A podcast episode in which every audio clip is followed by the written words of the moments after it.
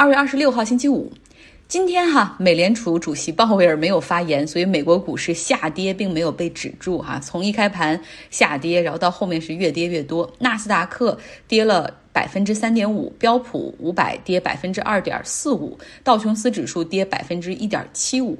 那今天像个股方面，特斯拉跌百分之八，苹果、谷歌、Netflix 这种科技股跌百分之二。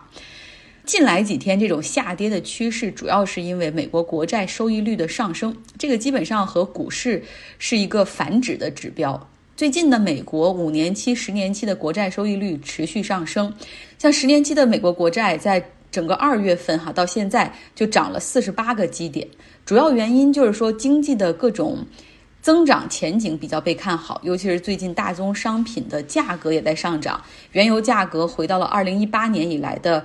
高点，铜的价格几天内就蹦到了十年内的最高点。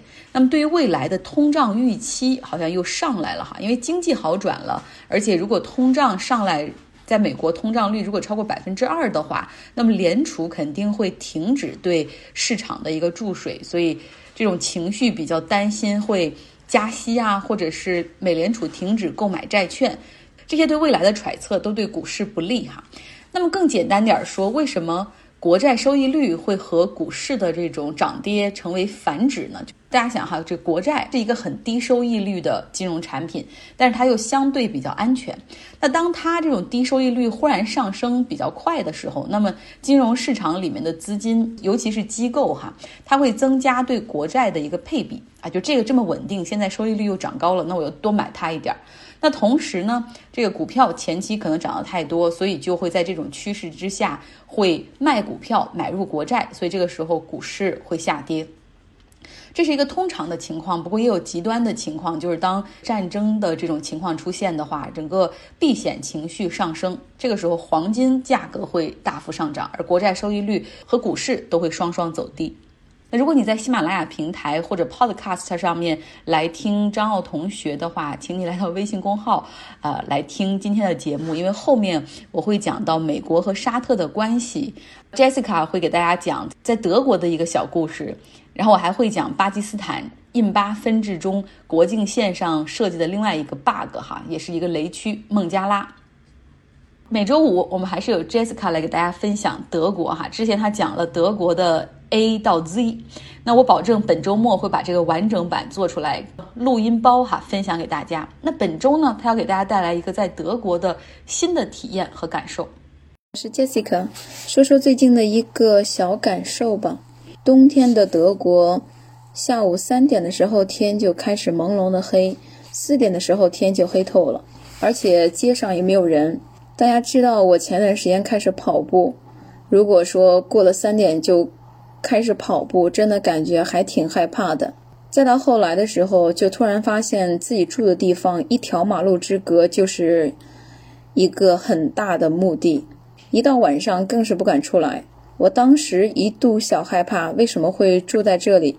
想想这里也是二环内到市中心的火车站步行十五分钟就到的地段。带着心里的疑惑和几个朋友聊天时，说起来此事。原来大家住的地方多多少少旁边都有墓地，有的还是正对面。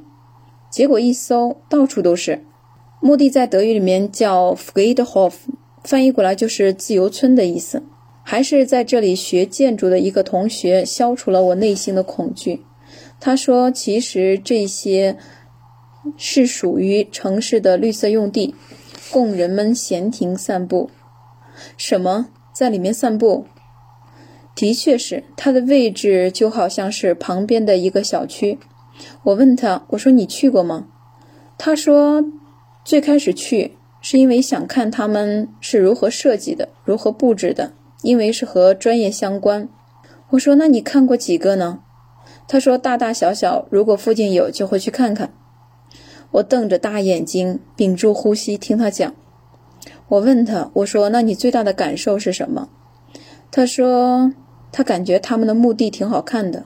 最震撼的一次是一个墓地里面所有人的最后一天竟然是同一天。我第一个想法是为什么呢？突然一怔，才想起这个发生过一次、二次世界大战德国。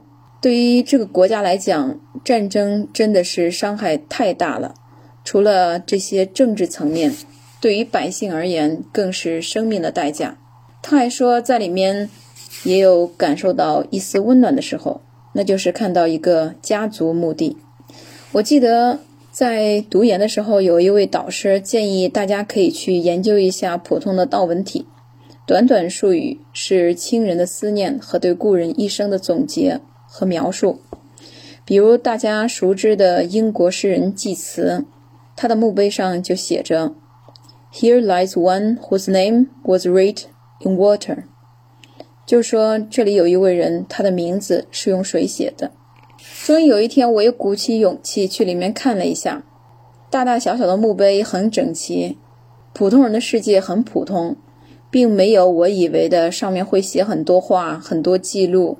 就是名字 title 有的是 doctor 的会写上，还有两个日期。最上面的话是十字的基督标志。上一周因为是圣诞和新年，发现 Fleethof 外面的车很多，带着蜡烛、花团和花束人来来往往。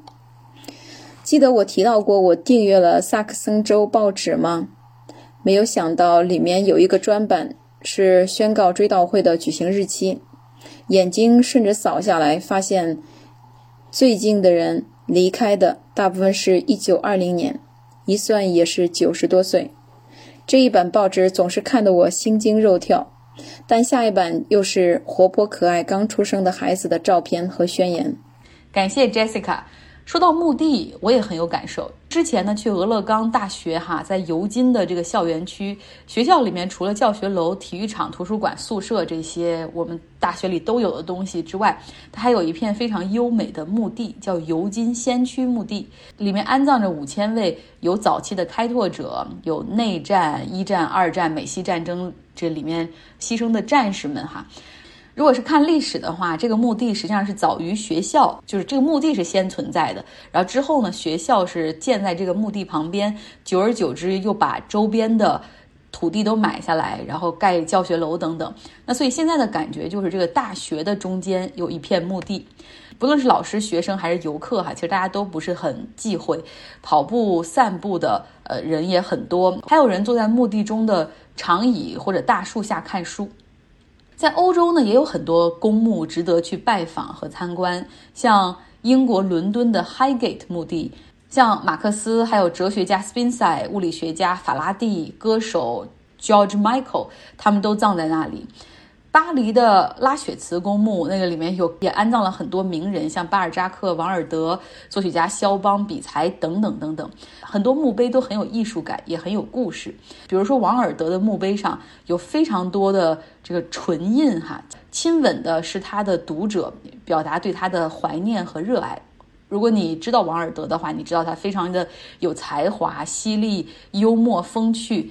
他事业顶峰的时候，呃，一年能赚个百万英镑，在那个年代哈。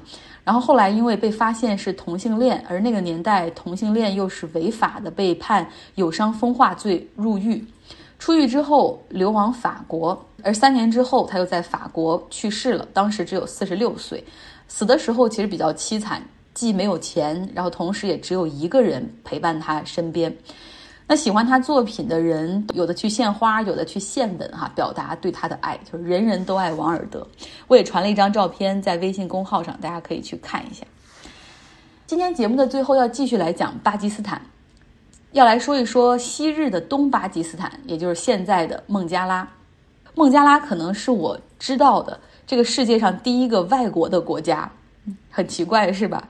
我大概三岁左右的时候，就刚开始有点意识。然后我四大爷，就是我爸爸的哥哥，他的单位呢是做那种修桥造路的那样的建筑类的公司，然后就派他去孟加拉工作，要常住个几年。八十年代末啊，那个时候出国是一件很大的事儿，然后我们就一家人都坐火车去北京送他。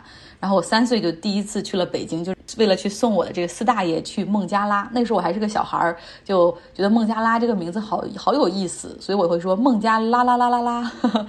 所以要给大家讲一讲哈。